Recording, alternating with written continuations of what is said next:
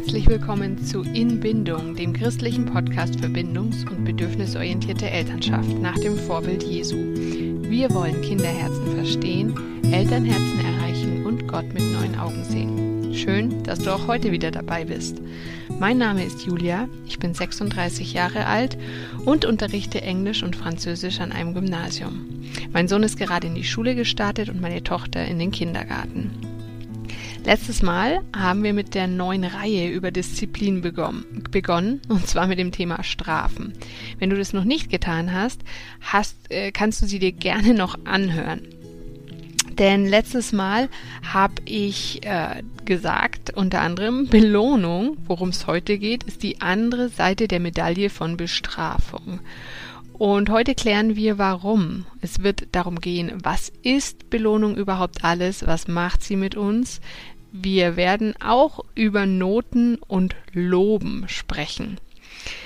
Wenn du die letzte Folge also gehört hast, bist du vielleicht ins Nachdenken über Bestrafungen gekommen und weißt jetzt, dass sie mehr schaden, als dass sie nützen, auch wenn sie häufig kurzfristig zum von uns gewünschten Ergebnis führen. Vielleicht denkst du dir jetzt, okay, also anstatt zu sagen, wenn du jetzt keine Hausaufgaben machst, darfst du auch nicht mit der Eisenbahn spielen, sage ich dann lieber eben, wenn du jetzt Hausaufgaben machst, darfst du dann auch später mit der Eisenbahn spielen. Positive Verstärkung und so läuft. Nein, so einfach ist es leider nicht. Vielleicht hast du schon mal gehört, dass es zwei Arten von Motivation gibt eine extrinsische und eine intrinsische. Über die intrinsische hat Marina auch in den ersten drei Podcast-Folgen, die wir überhaupt gemacht haben, gesprochen. Sie hat das Kind mit einer Pflanze verglichen. Also genauso wie wir bei einer Pflanze die Umgebung vorbereiten, damit die Pflanze wachsen und gedeihen kann. Also wir geben ihr einen guten Nährboden, wir geben ihr Wasser, wir geben ihr Licht.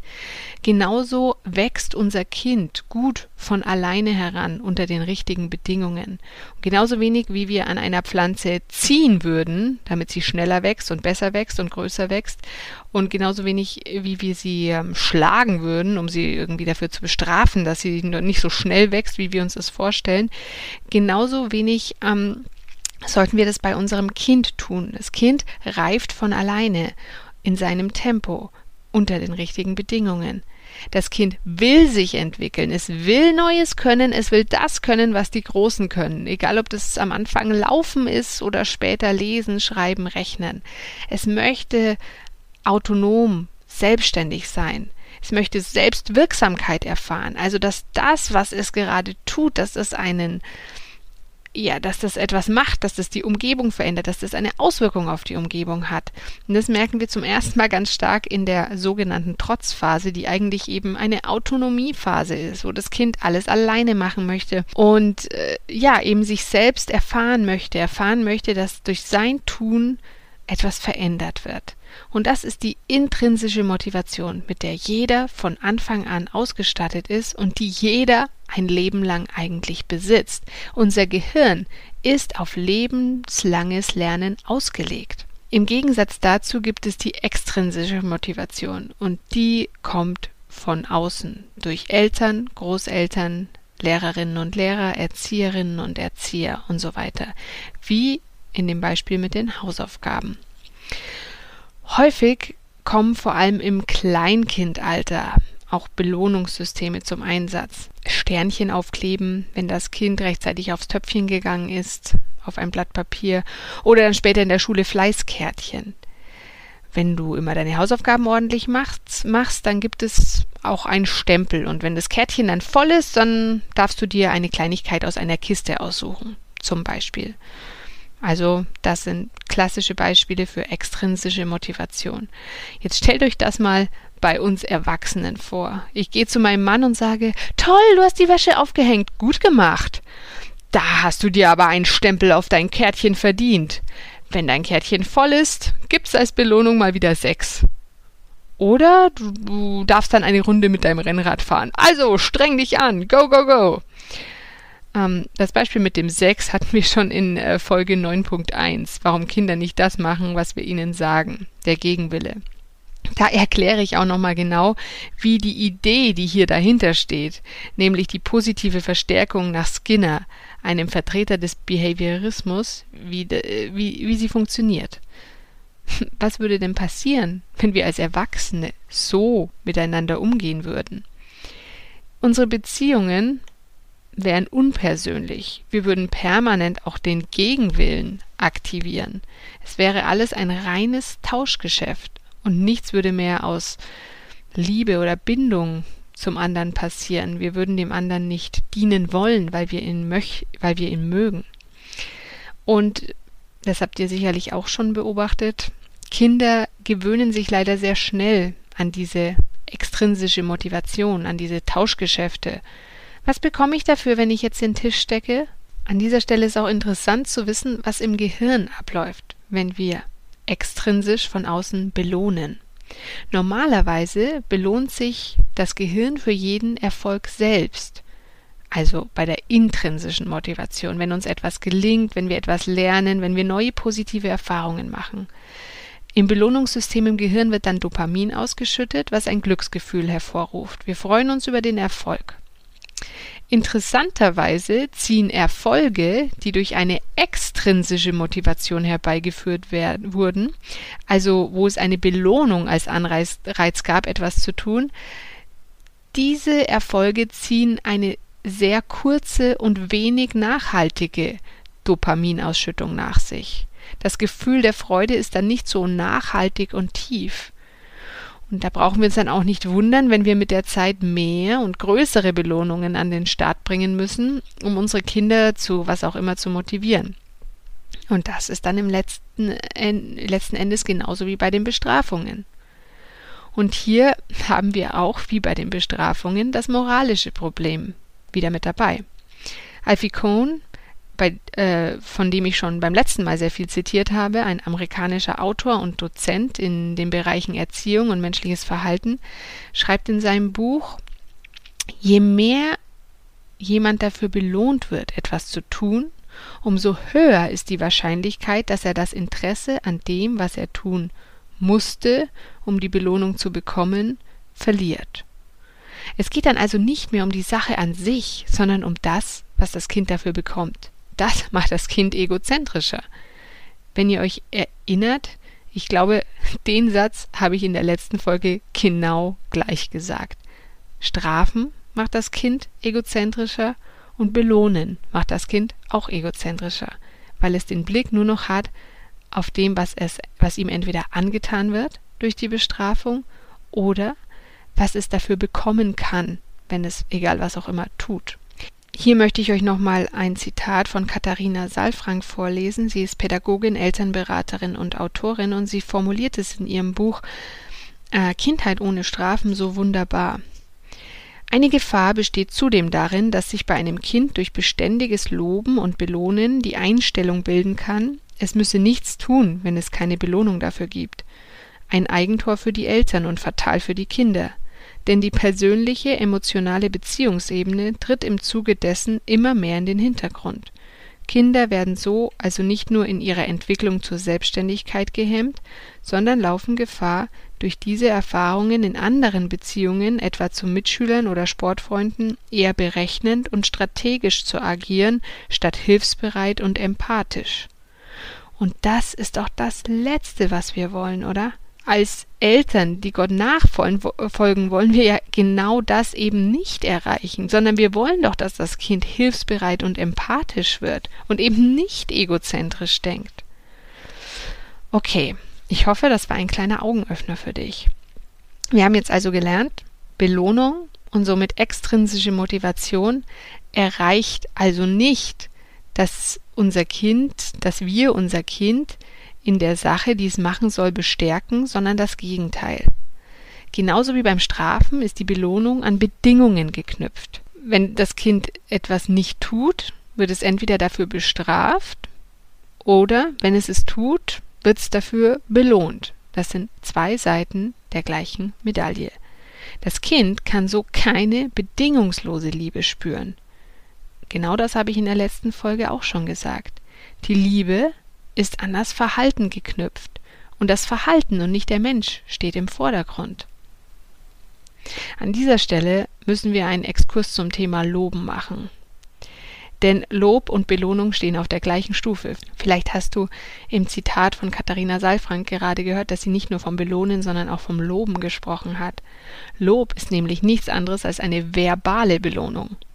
Vielleicht wehrst du dich jetzt innerlich gegen diesen Gedanken, denn Loben stärkt das Selbstbewusstsein. Das ist so ein Glaubenssatz, den, denke ich, viele von uns in sich tragen. Lass uns also noch darüber reden, warum Lob eine Form von Belohnung ist und deshalb auch nicht so gut ist, wie wir vielleicht denken. Nochmal Katharina Saalfrank dazu. Wenn wir Kinder loben und belohnen, kommt der innere Motor, also die intrinsische Motivation der Kinder ins Stocken und es entsteht eine fragwürdige emotionale Abhängigkeit, die das Kind unselbstständig hält und daran hindert, eigene Verantwortung für sein Handeln zu übernehmen. Wenn wir ein Kind zum Beispiel belohnen, weil es im Haushalt hilft, vermitteln wir ihm die Botschaft, es ist keine Selbstverständlichkeit, dass wir uns gegenseitig helfen. Doch Kinder streben nach Verantwortung und Selbstständigkeit. Sie wollen sich nicht wegen uns alleine anziehen, wegen uns alleine anziehen, nicht für uns Fahrradfahren lernen, sondern weil sie es aus sich heraus wollen, weil sie selbstständig werden und wie andere Kinder sein möchten. Okay, das haben wir am Anfang schon mal kurz besprochen. Ich möchte aber hier nochmal auf den Mittelteil zurückkommen. Nochmal Katharina Saalfrank dazu. Sie, sie schreibt, wenn wir Kinder loben und belohnen, kommt der innere Motor, also die intrinsische Motivation der Kinder, ins Stocken. Und es entsteht eine fragwürdige emotionale Abhängigkeit, die das Kind unselbstständig hält und daran hindert, eigene Verantwortung für sein Handeln zu übernehmen. Gut, da denkst du jetzt vielleicht, Moment mal, es ist vielleicht ein bisschen übertrieben das Kind unselbstständig hält und daran hindert, eigene Verantwortung für sein Handeln zu übernehmen? Ich möchte dir ein Beispiel von mir persönlich erzählen. Generell ist es so, dass ich mit dem Thema Loben auch noch viele Schwierigkeiten habe, denn obwohl ich schon so viel zum Thema gelesen habe, dachte ich trotzdem, ich weiß es besser. Mein Sohn ist anders, ich muss ihn in bestimmten Situationen loben, er braucht das. Er ist extrem sensibel, er braucht diese Bestätigung, diese Sicherheit, dass alles passt, dass er die Sache gut macht. Also, was habe ich gemacht? Vor allem ähm, im letzten Sommer sind wir oft mit dem Fahrrad in den Kindergarten gefahren. Das haben wir im Sommer davor noch nicht gemacht, weil die kleine Tochter immer mit dem Laufrad fahren wollte und das hätte viel zu lang gedauert, weil es doch fast zwei Kilometer bis zum Kindergarten sind. Also sind wir diesen Sommer alle zusammen mit dem Fahrrad in den Kindergarten gefahren, die Kinder und ich. Und ähm, weil mein Sohn eben sehr sensibel und ängstlich ist, war er dann, als wir durch die Stadt gefahren sind, sonst fahren wir immer eher am Stadtrand und hier über die Felder und so weiter, Feldwege, Waldwege, war er sehr unsicher oh, wie er sich, ich habe ihm zwar alles genau erklärt und er hat auch alles immer total richtig gemacht, aber er war immer ein bisschen, oh, ja, äh, jetzt hier Ampel, was soll ich tun? Und ich habe ihn immer gelobt und bestärkt, toll, du hast es super gemacht, genau, du bist rechtzeitig stehen geblieben, alles hat ausgezeichnet geklappt, genau so ist es richtig toll. Was ich dadurch aber erreicht habe, war nicht das, was ich damit erreichen wollte. Mein Kind wurde immer unsicherer, immer ängstlicher und immer häufiger hat er sich in Situationen, die er schon davor viele Male problemlos gemeistert hat, auf einmal hatte er Angst und wusste nicht mehr, was er tun sollte. Ähm, wie ähm, an der Ampel halten oder so. Also soll ich jetzt wirklich und, und, und ja, mache ich das richtig?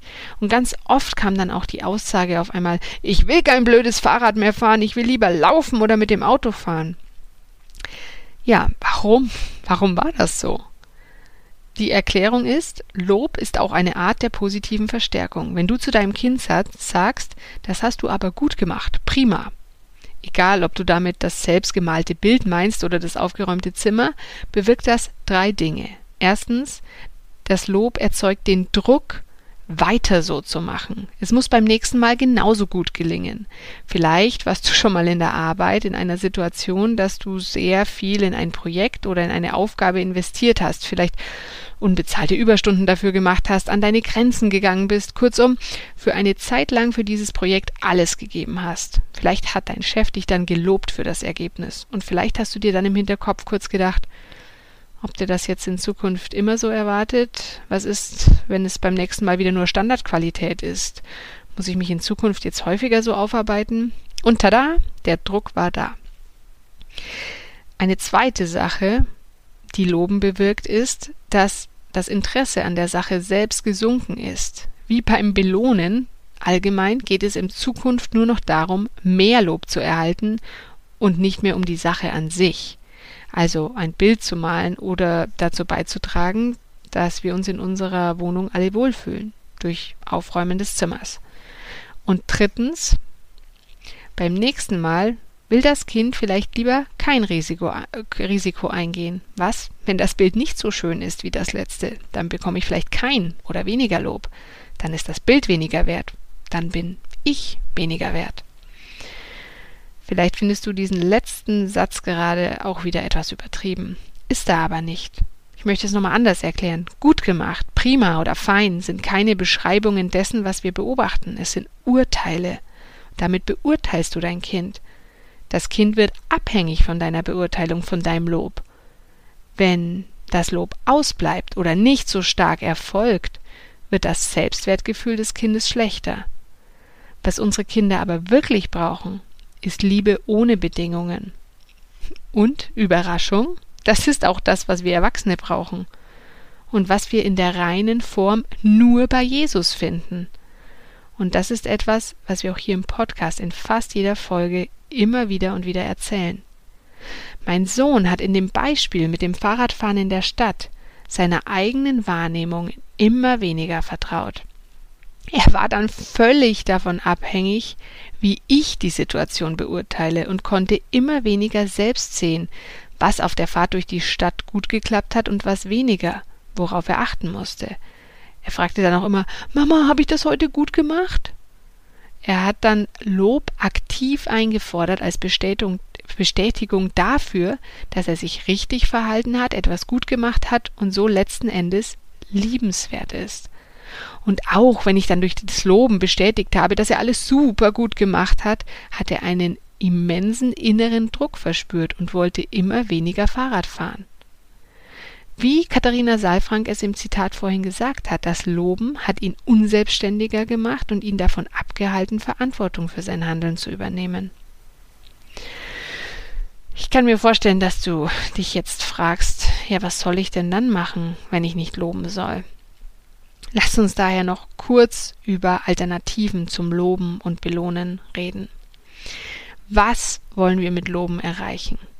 Wir wollen unser Kind ermutigen und ja, wollen es dazu bringen, dass es etwas tut. Aber Interesse und Aufmerksamkeit von unserer Seite reichen als Form von Ermutigung völlig aus. Nicht zu loben fühlt sich vor allem anfangs häufig eher an, wie als würden wir das Kind vernachlässigen oder uns nicht für es interessieren, aber so ist es nicht.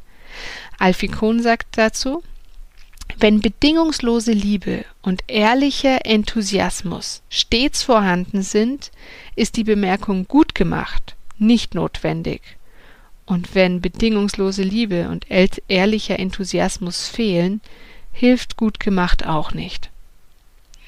Wie ich euch zu Beginn der Disziplinreihe gesagt habe, wird Junita, nachdem Marina über Strafen in der Bibel gesprochen hat, sehr praktisch und mit vielen Beispielen davon sprechen, welche Alternativen wir zum Strafen und auch Belohnen im Alltag haben. Trotzdem will ich euch hier nicht völlig ohne Handwerkszeug lassen, wenn es ums Thema Loben geht. Was sind also wertschätzende Alternativen zum Loben, bei denen sich das Kind von uns geliebt fühlt? Erstens, anstelle zu loben, einfach mal nichts sagen. Ja, auch das kann so geschehen, dass das Kind sich geliebt fühlt. Ein liebevoller, ehrlicher Blickkontakt, bei dem dein Kind weiß, du bist gerade ganz bei ihm und siehst es. Du beurteilst es nicht, sondern freust dich einfach an ihm und mit ihm. Zweitens, wertfreie Aussagen über das Verhalten des Kindes, anstelle von gut gemacht, super. Vielleicht, du hast es geschafft, ich freue mich mit dir. Und anstelle von das ist aber brav, dass du hilfst, den Tisch zu decken, vielleicht lieber Ich freue mich, dass ich den Tisch nicht alleine decken muss. So bin ich schneller fertig und habe weniger Arbeit. Das hilft mir gerade sehr. Danke. Oder auch anstelle von Das ist ja fein, wie du mit dem anderen Kind deine Breze teilst. Lieber sowas wie Das andere Kind hat sich sehr gefreut, dass du mit ihr geteilt hast. Hier liegt der Fokus darauf, welche Folgen die Tat des Kindes auf andere hat und nicht darauf, wie ich sein Tun bewerte. Das fördert die Fähigkeit zur Empathie und vermeidet Beurteilung unsererseits als Eltern. Drittens. Eine dritte Alternative ist Fragen stellen. Du kannst das selbstgemalte Bild deines Kindes auch wertschätzen, indem du ihm Fragen dazu stellst. Was gefällt dir an deinem Bild am besten? Was gefällt dir weniger? Warum hast du hier die braune Farbe genommen? Gibt es etwas, was du beim nächsten Mal anders malen würdest? Damit regst du dein Kind an, über die Sache nachzudenken und zu reflektieren, die du andernfalls durch Loben einfach in den Hintergrund gedrängt hättest. Ich weiß, das hört sich vielleicht ein bisschen unbefriedigend an im ersten Moment. Du hast jetzt vielleicht das Gefühl, wenn ich jetzt auf diese Alternativen zurückgreife, fühlt sich mein Kind doch nicht geliebt. Wahrscheinlich fühlst du so, weil du es nur so kennst, weil diese Alternativen völlig neu sind für dich. Aber probiere sie doch einfach mal aus. Ich verspreche dir, du wirst staunen. Und bitte, bitte, versteht mich hier nicht falsch. Nicht loben heißt jetzt nicht ab jetzt unbeteiligt daneben stehen und ein gelangweiltes Gesicht machen. Dein Baby hat gerade seine ersten eigenen Schritte gemacht? Cool, feiere das. Sich aus ganzem Herzen mitfreuen, dagegen spricht überhaupt nichts. Und bitte macht ja auch nicht das Leben jetzt schwer mit dem Thema Belohnung und Lob. Ich selbst, wie ich es euch vorhin gesagt habe, lobe reflexartig auch noch häufig. Gestern erst wieder, als ich mit meinem Sohn zusammen Geige geübt habe weil er gerade Geige lernen will. Das ist ein Prozess. Man muss sich das erstmal klar machen und dann braucht es einfach Zeit. Und loben, belohnen ist trotzdem noch auf jeden Fall besser, als das Kind zu vernachlässigen. Gut, jetzt noch der versprochene Exkurs zum Thema Noten. Als Lehrerin muss ich dazu etwas sagen. Da komme ich bei diesem Thema nicht drum rum. Zuerst mal wieder ein Zitat von Alfie Kohn. Er sagt, man muss Kinder nicht bewerten, um sie zu ermutigen. Ich glaube, das ist uns jetzt in den letzten Minuten klar geworden. Nur leider passiert genau das an unseren Schulen, und zwar ab der ersten Klasse. Ich weiß, in der ersten Klasse gibt es noch keine Noten, zumindest ist es so hier bei uns in Bayern, aber es gibt Belohnungssysteme.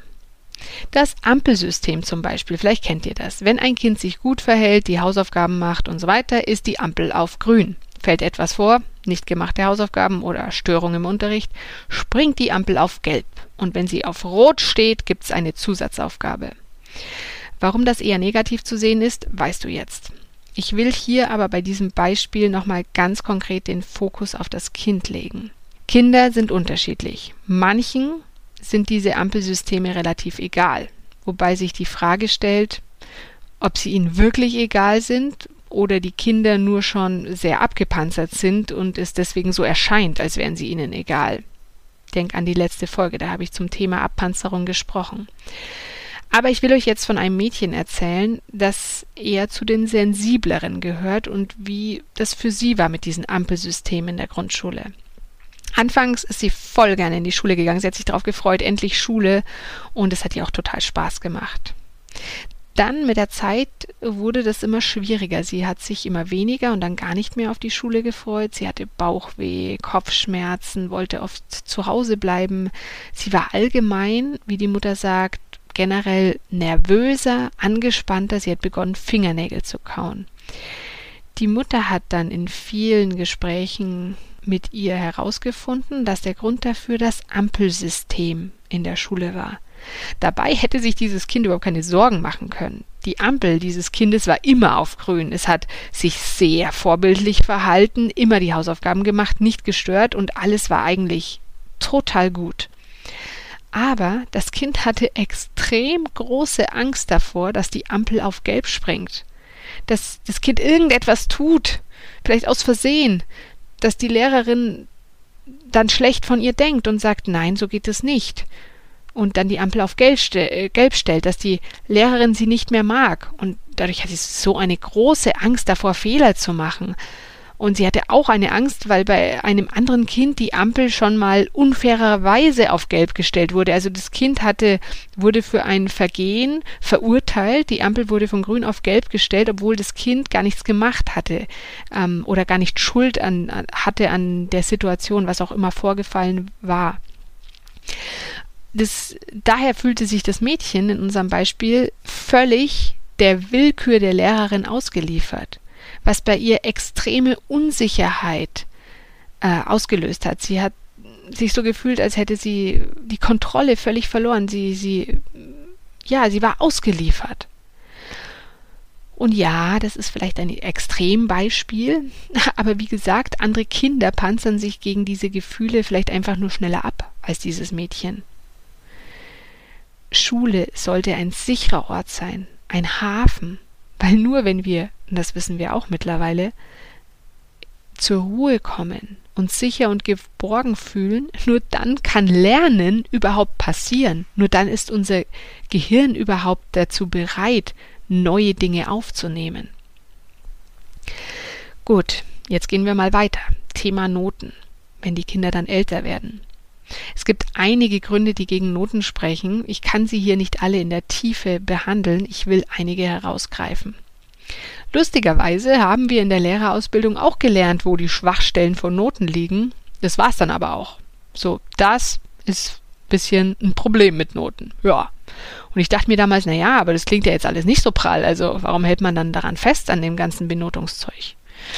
Keine Ahnung, warum wir an Dingen festhalten, von denen wir eigentlich wissen, dass sie schlecht sind. Wahrscheinlich aus Angst. Angst, dass ohne Noten die Autorität der Lehrkraft untergraben wird aber Spoiler, eine gute Lehrkraft gründet ihre Autorität nicht auf Noten. Oder Angst, dass die Kinder dann nichts lernen, weil das Druckmittel fehlt. Spoiler hatten wir ja vorher schon, Kinder wollen lernen. Wir haben nur meistens ihre intrinsische Motivation zerstört. Aber dazu gleich noch was. Und Angst, weil wir keine Alternativen zum Benoten kennen. Denn es stimmt schon, Kinder wollen nicht im luftleeren Raum rumhängen, sie brauchen Feedback zu ihrer Leistung. Aber Feedback, das auf sie persönlich abgestimmt ist, eine einzelne Zahl, kann das niemals sein. Noten behindern Lernen, grob gesagt. Und zwar sowohl bei Kindern mit schlechten Noten als auch bei Kindern mit guten Noten. Ich erkläre dir das genauer. Kinder mit schlechten Noten, ich denke, das ist verständlich. Schlechte Noten demotivieren. Wenn ich einem Kind eine 5 gebe, wird es danach sicherlich nicht denken, boah, jetzt strenge ich mich aber mal richtig an, das motiviert mich jetzt. Nein, ich kann froh sein, wenn es überhaupt weiter zuhört. Vielleicht, weil ich es schaffe, dem Kind klarzumachen, dass diese 5 schon ein Fortschritt zur letzten 5 war weil es sich trotzdem schon verbessert hat und mehr Punkte erreicht hat und schon näher an der vier ist. Aber ein paar solcher Noten und das Kind denkt, okay, Mathe, Englisch, Chemie, was auch immer, kann ich halt nicht, bin ich zu dumm dafür, ist halt so. Okay, also schlechte Noten ist wie eine Bestrafung und wirkt auch genauso. Ähm, Wenn es überhaupt noch wirkt, das hatten wir ja auch schon irgendwann Abpanzerung, den Kindern ist es dann auch irgendwann egal. Und gute Noten sind dann Belohnung. Dazu möchte ich dir noch eine persönliche Geschichte erzählen. Ich war immer gut in der Schule, sehr gut, und zwar ohne, dass ich großartig etwas dafür tun musste. In der Grundschule und dann auch später am Gymnasium. Ich hatte durch meine guten Noten ein extrem hohes Selbstwertgefühl. Ich habe mich besser als andere gefühlt, ich habe mich über sie erhoben. Ich habe gedacht, ich bin richtig schlau. Die Noten beweisen das, ich kann was, ich bin was wert, ich bin besser als die meisten anderen. Wenn ich dann mal selten eine schlechte Note bekommen habe, war das wie ein völliger Zusammenbruch. Ich kann mich noch sehr gut an eine meine erste Fünf erinnern, in der sechsten Klasse bei einem unangekündigten Test in Mathematik. Im Nachhinein weiß ich, dass diese Note in Anführungszeichen nicht meine Schuld war, sondern die Schuld des Lehrers. Es waren alle in dieser in diesem Test schlecht.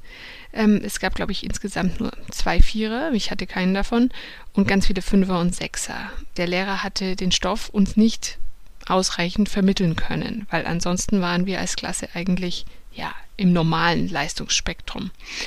Und ja, da hatte ich zum ersten Mal eine in meinen Augen richtig schlechte Note. Das hat mich so verunsichert und mir solche Angst gemacht, das, da ist alles für mich zusammengebrochen. Ich habe Wochen gebraucht, um darüber hinwegzukommen. Ähm, meine Mutter hat mir dabei geholfen, das alles zu Hause emotional aufzufangen. Und es war wirklich eine krasse Sache damals mit dieser schlechten Note. Und auch später, wenn ich ab und zu mal noch daneben gegriffen habe und es halt, ja, mir ist, bei mir ist immer die ganze Welt zusammengefallen. In der Oberstufe dann habe ich immer noch zu den Besten gehört. Aber dann habe ich auf einmal gemerkt, nicht, weil ich war ja dann nicht mehr im Klassenverband, sondern im Stufensystem, im Kurssystem. Und ich habe dann auch gemerkt, ja, es gibt auch andere, die sehr gut sind in manchen Fächern, in denen ich auch sehr gut bin. Und dann habe ich ganz automatisch Gründe gesucht, die anderen abzuwerten, damit ich trotzdem immer noch besser dastehe. Also zum Beispiel, okay, die ist genauso gut wie ich in Französisch, vielleicht sogar ein bisschen besser, aber dafür ist die ganz schön fett. Wenn ich heute darüber nachdenke, bin ich total traurig über diese Art zu denken, wie ich damals andere Personen beurteilt und abgeurteilt habe, wie wenig Empathie oder Liebe ich für andere empfunden habe und wie wichtig es mir immer war, dass nur ich selbst im Vordergrund stand mit meinen Noten. Es war aber nicht nur so, dass mein Selbstwert zum großen Teil auf Noten aufgebaut war, sondern ich habe mich auch selbst limitiert, begrenzt. Ich habe nur das gemacht, was gefordert war, um die gute Note zu bekommen. Ich hatte keinerlei Interesse, tiefer in eine Sache einzusteigen, auch wenn mich das Thema eigentlich interessiert hat. Das kam erst später. Meine intrinsische Motivation war also komplett durch die extrinsische zerstört und ersetzt. In einigen Gebieten hätte ich viel mehr lernen, wissen oder können können, wenn ich ohne Notendruck mich in dieses Gebiet hätte vertiefen können.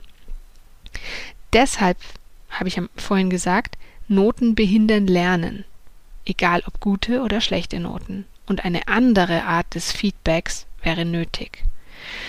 Und klar, ich weiß, das ist, ich bin selbst Lehrerin an einer normalen staatlichen Schule. Das ist nicht so einfach. Es ist unmöglich teilweise bei großen Klassen. Der Fehler ist auch hier wieder im System zu suchen. Ich versuche meinen Kindern in der Klasse immer klar zu machen, dass sie nicht ihre Note sind. Und das ist schwierig, weil ich vor allem mit älteren Kindern zu tun habe und die sind schon jahrelang auf Benotung getrimmt. Die sagen dann, ja, ja, schon klar, weiß ich schon. Aber fühlen sich trotzdem schlecht durch Benotung. Benotung macht immer einen Riss in der Beziehung. Mein Ziel in der Klasse ist es, dass ich meine Autorität nicht aus Angst habe, sondern aus Beziehung mit den Kindern. Und das ist natürlich auch schwierig, wenn da 30 in einer Klasse sitzen. Aber generell binden sich Kinder gerne an Menschen, die ihnen freundlich gesonnen sind, die ihnen auf Augenhöhe begegnen, die sich für sie interessieren. Von solchen Menschen lassen sie sich gerne führen. Wenn jetzt gerade gut zugehört habt, wie klingt das? Ja, klingt nach Jesus, oder? Von Menschen, die wie Jesus sind, die ihm nachfolgen.